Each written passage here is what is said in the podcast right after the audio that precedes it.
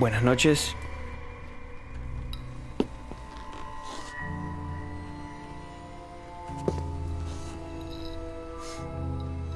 Sí. Adelante, joven.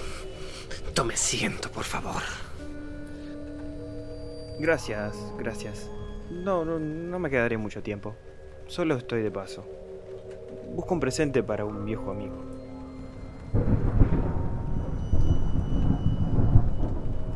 Oh, no se preocupe. Tengo lo que usted puede llegar a necesitar. Venga, acompáñeme al salón. Solo me tomará un minuto traerle lo que busca.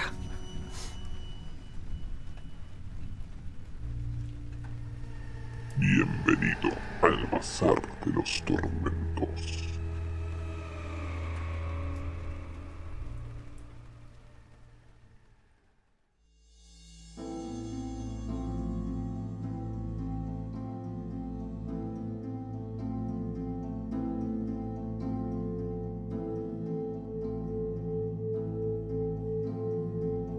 Hoy presentamos Las ratas del cementerio de Henry Cutner.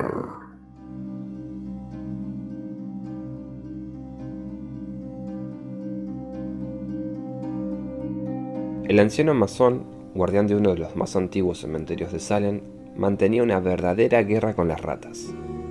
Varias generaciones atrás, se había instalado en el cementerio una colonia de ratas enormes procedentes de los muelles.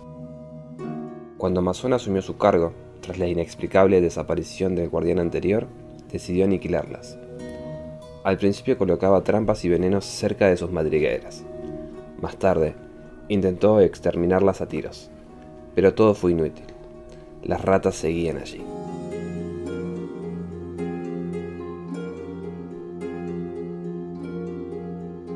Sus hordas voraces se multiplicaban, infestando el cementerio. Eran grandes, aún tratándose de la especie Mus decumanus, cuyos ejemplares llegaban a los 35 centímetros de largo sin contar la cola, pelada y gris. Masón las había visto grandes como gatos, y cuando los sepultureros descubrían alguna madriguera, comprobaban con asombro que por aquellas pútridas cavernas cabía tranquilamente el cuerpo de un hombre. Al parecer, los barcos que antaño atracaban en los ruinosos muelles de Salem debieron de transportar cargamentos muy extraños. Masón se asombraba a veces de las proporciones enormes de estas madrigueras.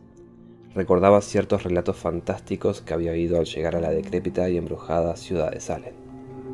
Eran relatos que hablaban de una vida embrionaria que persistía en la muerte, oculta en las perdidas madrigueras de la tierra.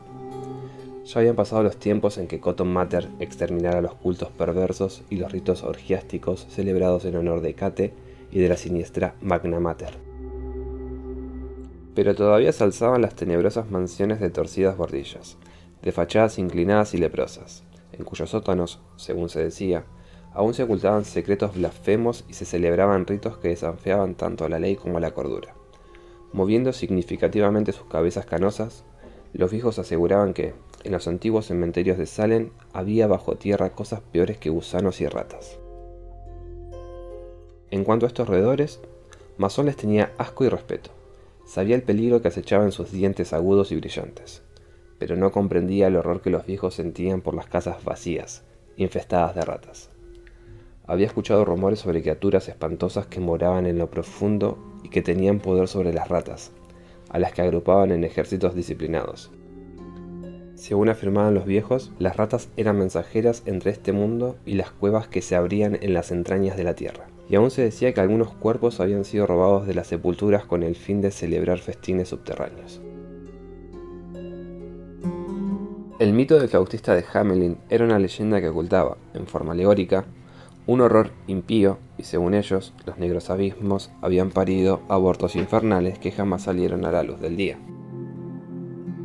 Masón no hacía caso de estos relatos.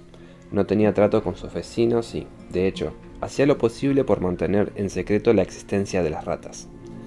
De conocerse el problema, tal vez iniciasen una investigación, en cuyo caso tendrían que abrir muchas tumbas. Ciertamente hallarían ataúdes perforados y vacíos que atribuirían a la voracidad de las ratas, pero descubrirían también algunos cuerpos con mutilaciones muy comprometedoras para Masón. Los dientes postizos suelen hacerse de oro, y no se los extraen a uno cuando muere. La ropa, naturalmente, es diferente, porque la empresa de pompas fúnebres suele proporcionar un traje de paño sencillo, perfectamente reconocible después. Pero el oro no lo es. Además, Mason negociaba también con algunos estudiantes de medicina y médicos poco escrupulosos que necesitaban cadáveres sin importarles demasiado su procedencia. Hasta ese momento, Mason se las había arreglado para que no haya investigaciones. Negaba tajantemente la existencia de las ratas, aun cuando éstas le hubieran arrebatado el botín. A Mason no le preocupaba lo que pudiera suceder con los cuerpos, después de haberlos saqueado, pero las ratas solían arrastrar el cadáver entero por un boquete que ellas mismas roían en el ataúd. El tamaño de aquellos agujeros lo asombraba. Curiosamente, las ratas horadaban siempre los ataúdes por uno de los extremos y no por los lados. Parecía como si trabajasen bajo la dirección de algo dotado de inteligencia. Ahora se encontraba ante una sepultura abierta. Acababa de quitar la última palada de tierra húmeda y de arrojarla al montón que había formado a un lado. Desde hacía semanas no paraba de caer una llovizna fría y constante. El cementerio era un lodazal pegajoso, del que surgían las mojadas lápidas en formaciones irregulares. Las ratas habían retirado sus cubiles, no se veía ni una, pero el rostro flaco de Masón reflejaba una sombra de inquietud. Había terminado de descubrir la tapa de un ataúd de madera. Hacía varios días que lo habían enterrado, pero Masón no se había atrevido a desenterrarlo antes. Los parientes del muerto aún visitaban su tumba, aún lloviendo. Pero a estas horas de la noche no era fácil que vinieran, por mucho dolor y pena que sintiesen. Con este pensamiento tranquilizador, se enderezó y echó a un lado la pala. Desde la colina donde estaba el cementerio se veían parpadear apenas las luces de Salen a través de la lluvia. Sacó la linterna del bolsillo. Apartó la pala y se inclinó a revisar los cierres de la caja. De repente se quedó rígido. Bajo sus pies había notado un murmullo inquieto, como si algo arañara o se revolviera adentro. Por un momento sintió una punzada de terror supersticioso, que pronto dio paso a una ira insensata, al comprender el significado de aquellos ruidos. Las ratas se le habían adelantado otra vez. En un rapto de cólera arrancó los candados del ataúd, insertó la pala bajo la tapa e hizo palanca, hasta que pudo levantarla con las manos. Encendió la linterna y enfocó el interior del ataúd. La lluvia salpicaba el blanco tapizado de raso. Estaba vacío. Masón percibió un movimiento furtivo en la cabecera de la caja y dirigió hacia allí la luz. El extremo del sarcófago había sido perforado y el agujero comunicaba con una galería, aparentemente, pues en aquel momento desaparecía por allí un pie flácido, inerte, enfundado en su correspondiente zapato. Masón comprendió que las ratas se le habían adelantado solo unos instantes. Se agachó y agarró el zapato con todas sus fuerzas. La linterna cayó dentro del ataúd y se apagó de golpe. De un tirón, el zapato le fue arrancado de las manos en medio de una algarabia de chillidos agudos y excitados. Un momento después, había recuperado la linterna y la enfocaba por el agujero. Era enorme, tenía que serlo. De lo contrario, no habrían podido arrastrar el cadáver. Masón intentó imaginarse el tamaño de aquellas ratas capaces de tirar del cuerpo de un hombre. Llevaba su revólver cargado en el bolsillo, y esto le tranquilizaba. De haberse tratado del cadáver de una persona ordinaria, Masón habría abandonado a su presa a las ratas, antes de aventurarse por aquella estrecha madriguera. Pero recordó los gemelos de sus puños y el alfiler de su corbata, cuya perla debía ser indudablemente auténtica, y sin pensarlo más, se enganchó la linterna al cinturón y se introdujo por el boquete. El acceso era angosto. Delante de sí a la luz de la linterna podía ver cómo la suela de los zapatos seguía siendo arrastrada hacia el fondo del túnel. Trató de arrastrarse lo más rápido posible, pero había momentos en que apenas era capaz de avanzar, aprisionado entre aquellas estrechas paredes de tierra. El aire se hacía irrespirable por el hedor del cadáver. Mason decidió que, si no le alcanzaba en un minuto, regresaría. El terror empezaba a agitarse en su imaginación, aunque la codicia le instaba a proseguir y prosiguió, cruzando varias bocas de túneles adyacentes. Las paredes de la madriguera estaban húmedas y pegajosas. Dos veces oyó a sus espaldas pequeños desprendimientos de tierra. El segundo de estos le hizo volver la cabeza. No vio nada, naturalmente, hasta que enfocó la linterna en esa dirección. Entonces observó que el barro casi obstruía la galería que acababa de recorrer. El peligro de su situación se le reveló en toda su espantosa realidad. El corazón le latía con fuerza de solo pensar en la posibilidad de un hundimiento. Decidió abandonar su persecución a pesar de que casi había alcanzado el cadáver y las criaturas invisibles que lo arrastraban. Pero había algo más, en lo que tampoco había pensado. El túnel era demasiado estrecho para dar la vuelta. El pánico se apoderó de él. Por un segundo, pero recordó la boca lateral que acababa de pasar y retrocedió dificultosamente hasta allí. Introdujo las piernas hasta que pudo dar la vuelta. Luego comenzó a avanzar desesperadamente hacia la salida, pese al dolor de sus rodillas. De repente una punzada le traspasó la pierna. Sintió que unos dientes afilados se le hundían en la carne y pateó frenéticamente para liberarse de sus agresores. Oyó un chillido penetrante y el rumor presuroso de una multitud de patas que se escabullían. Al enfocar la linterna hacia atrás, lanzó un gemido de horror. Una docena de enormes ratas lo observaban atentamente y sus ojos malignos parpadeaban bajo la luz. Eran deformes, grandes como gatos. Tras ellos vislumbró una forma negruzca que desapareció en la oscuridad. Se estremeció ante las increíbles proporciones de aquella sombra. La luz contuvo a las ratas durante un momento, pero no tardaron en volver a acercarse furtivamente. Al resplandor de la linterna, sus dientes parecían teñidos de carmesí. Masón forcejeó con su pistola. Consiguió sacarla de su bolsillo y apuntó cuidadosamente. Estaba en una posición difícil. Procuró pegar los pies a las mojadas paredes de la madriguera para no herirse. El estruendo lo dejó sordo durante unos instantes. Después, una vez disipado el humo, vio que las ratas habían desaparecido. Guardó la pistola y comenzó a reptar velozmente a lo largo del túnel. Pero no tardó en oír de nuevo las carreras de las ratas, que se le echaron encima otra vez. Se le amontonaron sobre las piernas, mordiéndole y chillando de manera enloquecedora. Masón empezó a gritar mientras echaba mano a la pistola. Disparó sin apuntar y no se hirió de milagro. Esta vez las ratas no se alejaron tanto.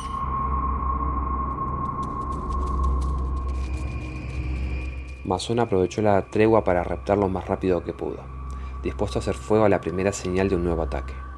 Oyó movimientos de patas y alumbró hacia atrás con la linterna. Una enorme rata gris se paró en seco y se quedó mirándole, sacudiendo sus largos bigotes y moviendo de un lado a otro, muy despacio, su cola áspera y pelada. Masón disparó y la rata echó a correr. Continuó arrastrándose. Se había detenido un momento a descansar, junto a la negra abertura de un túnel lateral, cuando descubrió un bulto informe sobre la tierra mojada, un poco más adelante.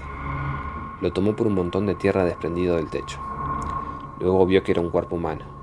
Se trataba de una momia negra y arrugada, y vio, preso de un pánico sin límites, que se movía. Aquella cosa monstruosa avanzaba hacia él y, a la luz de la linterna, vio su rostro horrible a poca distancia del suyo. Era una calavera descarnada, la faz de un cadáver que ya llevaba años enterrado, pero animada de una vida infernal. Tenía los ojos vidriosos, hinchados, que delataban su ceguera. Y, al avanzar hacia Masón, lanzó un gemido plenidero y entreabrió sus labios pustulosos, desgarrados en una mueca de hambre espantosa. Masón sintió que se le lava la sangre. Cuando aquel horror estaba ya a punto de rozarle, Masón se precipitó frenéticamente por la abertura lateral.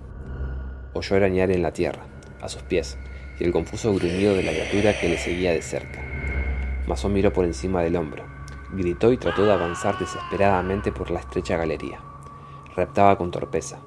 Las piedras afiladas le herían las manos y las rodillas. El barro le salpicaba en los ojos, pero no se atrevió a detenerse ni un segundo. Continuó avanzando a gatas, jadeando, rezando y maldiciendo histéricamente. Con chillidos triunfales, las ratas se precipitaron de nuevo sobre él con la voracidad pintada en sus ojos. Masón estuvo a punto de sucumbir bajo sus dientes, pero logró desembarazarse de ellas. El pasadizo se estrechaba y, sobrecogido por el pánico, pataleó, gritó y disparó hasta que el gatillo pegó sobre una cápsula vacía. Pero había rechazado a las ratas. Observó entonces que se hallaba bajo una piedra grande, encajada en la parte superior de la galería, que le oprimía cruelmente la espalda. Al tratar de avanzar notó que la piedra se movía, y se le ocurrió una idea. Si pudiera dejarla caer de forma que obstruyese el túnel. La tierra estaba empapada por la lluvia, Se enderezó y empezó a quitar el barro que sujetaba la piedra. Las ratas se aproximaban. Veía brillar sus ojos al resplandor de la linterna. Siguió cavando frenético. La piedra cedía. Tiró de ella y la movió de sus cimientos. Se acercaban las ratas. Era el enorme ejemplar que había visto antes. Gris, leprosa, repugnante. Avanzaba enseñando sus dientes anaranjados. Masón dio un último tirón de la piedra y la sintió resbalar hacia abajo. Entonces reanudó su camino a rastras por el túnel. La piedra se derrumbó tras él y oyó un repentino alarido de agonía. Sobre sus piernas se desplomaron algunos terrones mojados. Más adelante le atrapó los pies un desprendimiento considerable, del que logró desembarazarse con dificultad. El túnel entero se estaba desmoronando. Jadeando de terror, avanzaba mientras la tierra se desprendía. El túnel seguía estrechándose, hasta que llegó un momento en que apenas pudo hacer uso de sus manos y piernas para avanzar.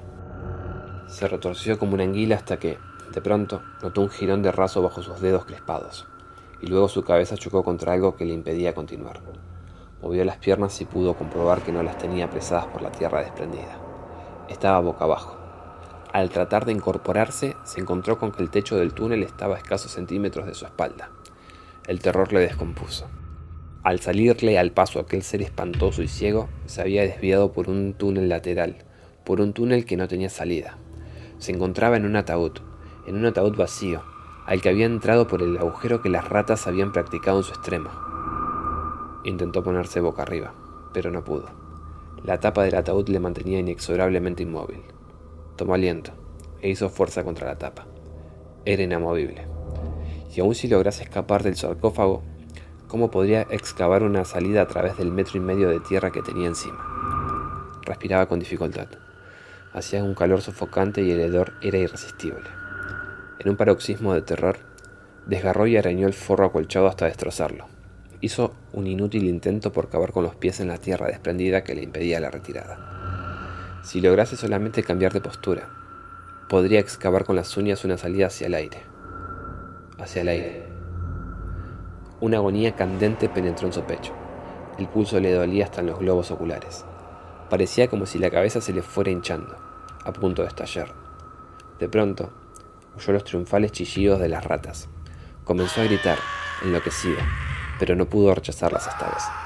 Durante un momento, se revolvió histéricamente su estrecha prisión y luego se calmó, boqueando por falta de aire. Cerró los ojos, sacó su lengua ennegrecida y se hundió en la negrura de la muerte con los locos chillidos de las ratas taladrándole los oídos.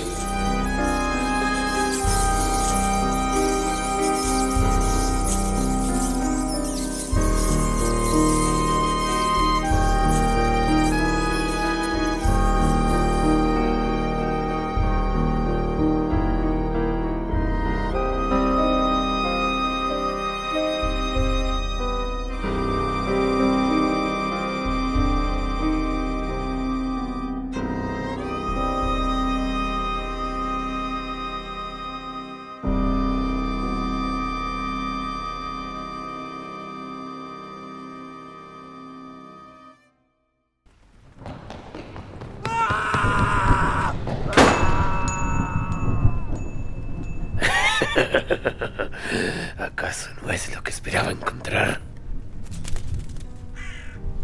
Ah, perdón. Otro más que se pierde la interminable noche. Ah, claro que sí. Ve por él. No te demores. La noche está empezando a morir.